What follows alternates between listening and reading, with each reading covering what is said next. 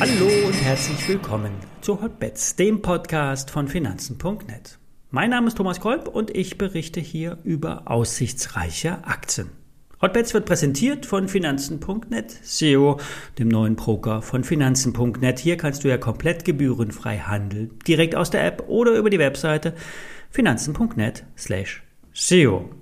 Alle nachfolgenden Informationen stellen wie immer keine Aufforderung zum Kauf oder Verkauf der betreffenden Werte dar und bei den besprochenen Wertpapieren handelt es sich um sehr volatile Anlagemöglichkeiten mit hohem Risiko.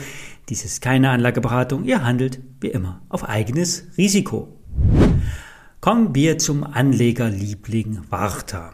Der Batteriehersteller kann, wie von uns vermutet, von der Auslieferung der dritten Generation der Apple-Kopfhörer, den AirPods, profitieren. Mehr Speicherleistung, schnelles Laden und besserer Sound, ein sogenannter 3D-Sound. Hier legen die neuen Kopfhörer den Sound gefühlt um die Ohren und das Ganze zum Jahresendgeschäft genau passend auch für Warta. Und in Zeiten ja, von Videokonferenzen wird ein ordentliches Mikrofon essentiell. Es ist einfach unerträglich, wenn ein Mikro kratzt, ständig Nebengeräusche die Stimme überlagern und eine Konferenz einfach nur anstrengend ist. Das sind alles Kaufargumente für die neuen AirPods und damit für die Warta-Batterien. Zwar ist noch nicht ganz bestätigt, dass in der neuen Kopfhörergeneration von, äh, von Apple die Warta-Batterien verbaut wurden. Doch es ist schwer davon auszugehen. Das Bankhaus Bärenberg hat nach eigenen Angaben die Kopfhörer untersuchen lassen und Warta-Batterien vorgefunden. Die neuen Apple-Kopfhörer sind für Warta auch ein Grund gewesen, bereits im Vorfeld die Produktionskapazitäten auszubauen. Das ist auch ein Grund für Alfred Maidon, dass Warta die Prognosen anheben wird, anheben muss. Zugegeben, Warta ist ein, äh, Alfred ist ein äh, Warta-Enthusiast. Er vergleicht Warta mit Tesla. Wäre Warta ein amerikanisches Unternehmen, wäre Tesla, dann wäre Warta viel höher bewertet. Die Analysten sind da eher skeptischer. Hier werden Kursziele auf aktuellem Niveau ausgerufen. Die Einschätzung lautet überwiegend verkaufen und halten. Nur zwei Häuser sagen kaufen. Auch die Shortseller bleiben bei den Leerverkäufen am Ball und versuchen den Deckel draufzuhalten. Alles nur noch ein Grund mehr für Alfred, die ganze Geschichte mit Tesla zu vergleichen und die aktuelle Performance der Elon Musk Firma bestätigt alle Warta-Jünger.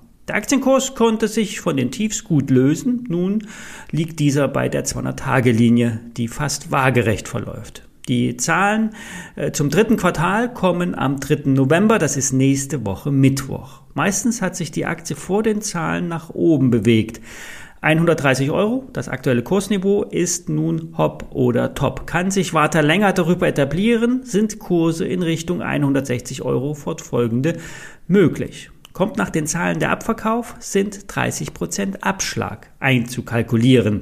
Der Bereich 110, 100 Euro bietet eine breite Unterstützung. Wer in der Aktie investiert ist, sollte vorerst dabei bleiben. Alles hängt vom Ausblick und vor allen Dingen von den Umsatz- und Ergebnisschätzungen ab. Nur mit einem starken Wachstum kann die hohe Bewertung gerechtfertigt werden. Die Aktie bleibt volatil und ein Risikoinvestment. Bleiben wir beim Thema Batterien. Wer E-Autos verkaufen will, wie Tesla, VW, Daimler und Co., der braucht Batterien. Und wer Batterien bauen will, braucht Produktionslinien.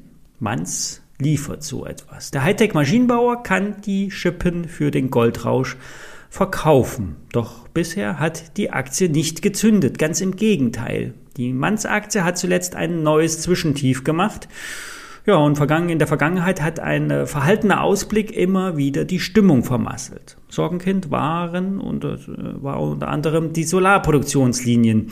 Aufträge wurden immer wieder verschoben. Für Börse Online ist die Manns-Aktie eine Schläferaktie, eine, die erweckt werden kann und dann ihr äh, volles Potenzial ausspielen sollte. Doch Bewertung kommt von Wachstum. Es ist entscheidend, dass zeitnah neue Aufträge bekannt gegeben werden und der Ausblick und die Schätzungen angehoben werden. Die Aktie ist im Abwärtstrend. 40, 42 Euro ist eine gute Unterstützung. Aus charttechnischer Sicht ist die Aktie kein Kauf. Wer an die Schläfertheorie von Börse Online glaubt, greift jetzt zu und sichert sich ein paar Mannsaktien. Kursziel 70 Euro. Aktuelle Meldung?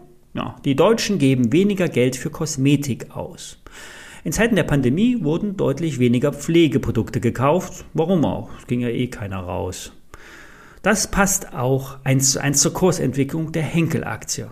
Deutschlands größter Konsumgüterhersteller leidet unter der Absatzschwäche im heimischen Markt. Bekannte Marken sind Persil, Patex oder auch das ostdeutsche Spee. Der Bereich Beauty und Care entwickelt, produziert und vertreibt nach eigenen Angaben zahlreiche erfolgreiche Qualitätsprodukte für Haare, Körper und Haut in rund 150 Ländern. Auch der Absatz für das äh, Friseurgeschäft ist nicht unerheblich.